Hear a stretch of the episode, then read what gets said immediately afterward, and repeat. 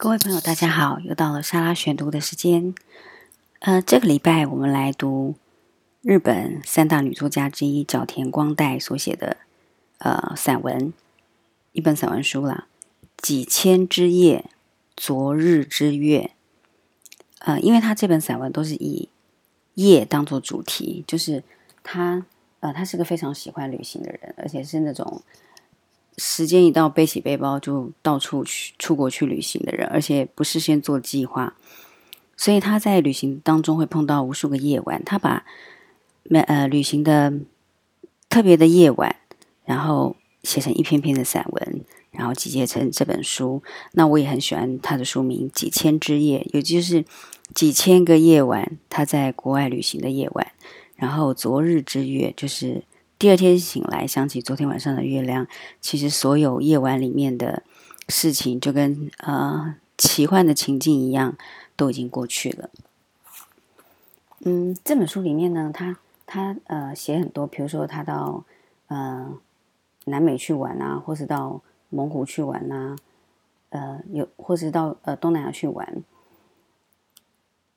每个城市的那个文化都不一样，然后发生的事情也不一样。像他有一次，他写了一篇叫做《夜晚与廉价旅店》，因为他是年轻的时候都是背包客嘛，所以他都是住呃，不是住那种五星级酒店，都是住廉价的旅店。所以他说他二十多岁时的旅行方式，左看右看都是个穷背包客，就是背包、T 恤、牛仔裤加凉鞋，然后吃路边摊，搭长途巴士，然后一天结束的时候一定会计算身上还剩下多少钱。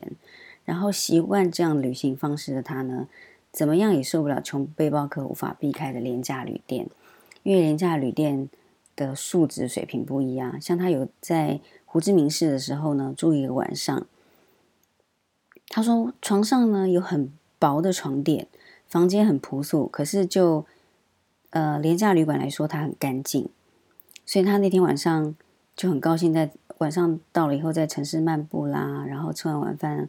喝酒啦，然后淋浴，躺在床上。可是这样干净舒适的旅店呢，躺在床上之后，他也会有，因为他都一个人旅行嘛，他也会有很多不安的情绪，从一步步从脚底爬上来。然后这个不安的情绪呢，也不是格外具体，因为他会开始幻想说，强盗会不会闯进来啊？因为你在陌生的城市，然后是在不熟悉的国家。然后那个他觉得那个脆弱的门呢，恐怕坏人一踢就破了。然后那个门锁看起来好像一敲就坏了。然后他就会一直盯着门下那几公分的空隙。然后走廊的灯光细细长长照进来。然后蟑螂会不会从里面跑进来呀？然后明天晚上会不会在街上呃碰到扒手啦？护照会不会半夜睡觉的时候有人进来把它偷偷偷走啊？然后全部的财产在旅行的时候会不会被偷光？类似有这种害怕。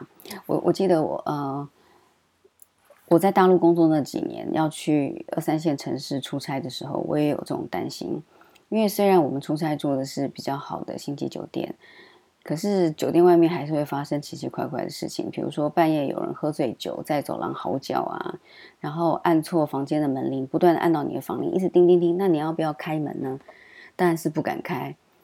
啊，或者是有人一直在门口一直拨电话，那你就会一直听到他的电话声。这个电话，您拨的这个电话是错误的电话，一直出现这样的事情，就会觉得格外恐怖。或者是晚上听到那个呃饭住的饭店外面有那种娃娃的哭声，你就会想到那个呃类似乡野传奇的那种新闻，就是有娃娃在你住的附近。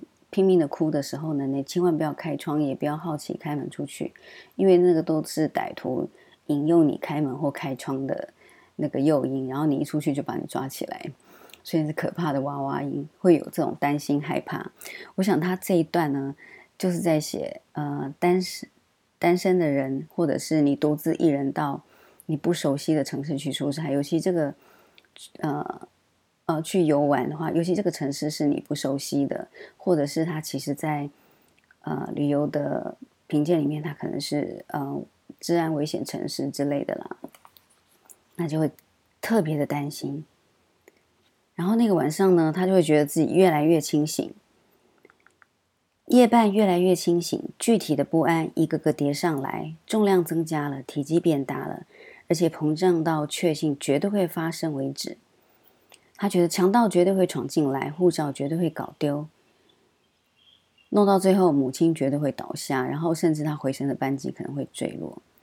可是呢，即便如此，不可思议的是，我竟然睡着了，而且醒来时已经是早上了，望向窗外。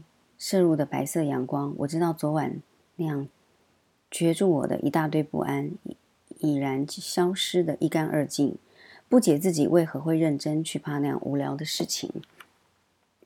这是一个人旅行的，呃，无来由担心恐惧的夜晚。那也有很美丽的夜晚，就是他在加德满都的时候呢，嗯，当地的人为了招揽生意，会不断的降价。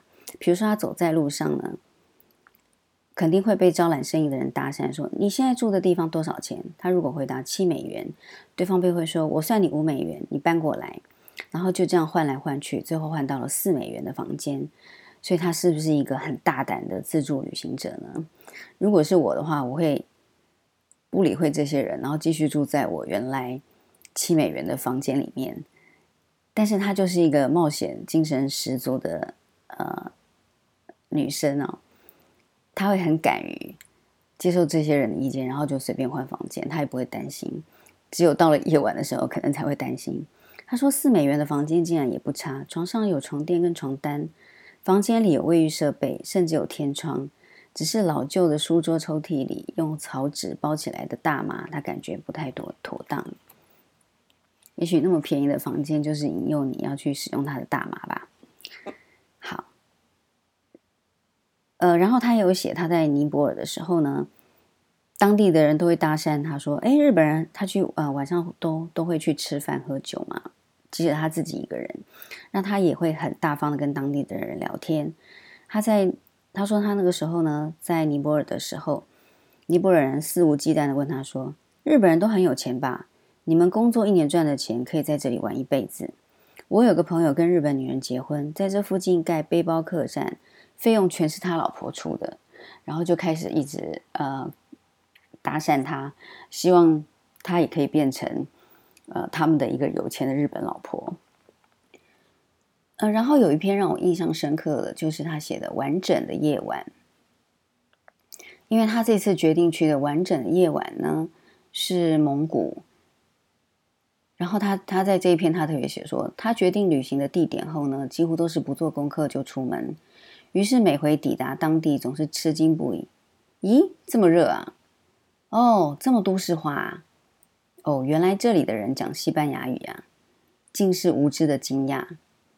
这是很平白直述的叙述，但是就可以呃很身临其境的感受到说，如果没有做计划的话，去当地你不清楚天气，也不清楚当时当地的那个城市发展，就会有这样很惊讶。这其实就是。呃，旅行特别的地方嘛，旅行带给我们的惊喜总是这样子的。他说，最让他惊讶的就是蒙古。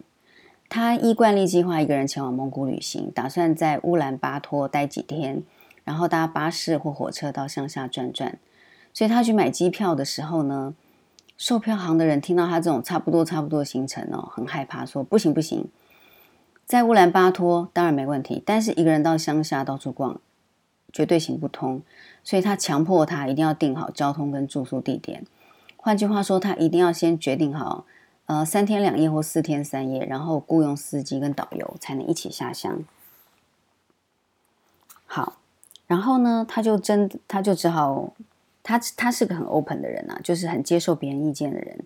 那既然售票的人这么坚决，他就接受了他的建议了。呃，然后呃，司机跟导游。在他到处去蒙古旅游的时候呢，到了其中一个晚上，回程沿路有人贩卖马奶酒，司机买了好多。当天晚饭后，我们在蒙古包外摆设桌椅，导游、司机和我三人不断举杯。我觉得这个就是他非常有冒险精神，因为如果是一般没有这种冒险精神的人，可能绝对不会跟。导游还有司机一起肆无忌惮的喝你从来没有喝过的酒，你甚至不知道这个酒的后劲是怎么样，但是他可以跟着他们不断的喝，不断的聊天，然后一点都不担心，所以其实他蛮适合把那个背包背起来就去旅行的人。他说这个马奶酒尝起来像可尔必斯沙瓦掺浊酒的马奶酒，然后味道很单纯，让人一杯接一杯。这个时候地平线的彼端，夕阳西沉。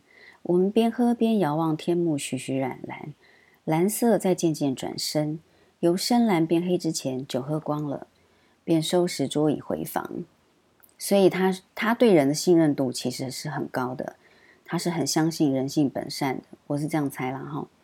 然后呃晚上的时候，他起来上厕所，呃导游跟司机都睡着了，睡得很熟。我猜他们三个人是睡在同一个蒙古包里面。然后他醒来，呃，走出去之后呢，除大地以外，别无他物。这是他看到的景象。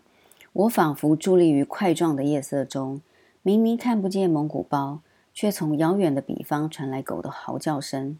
浮云缓慢爬过灰色天空，宛如擦过半月川流而去。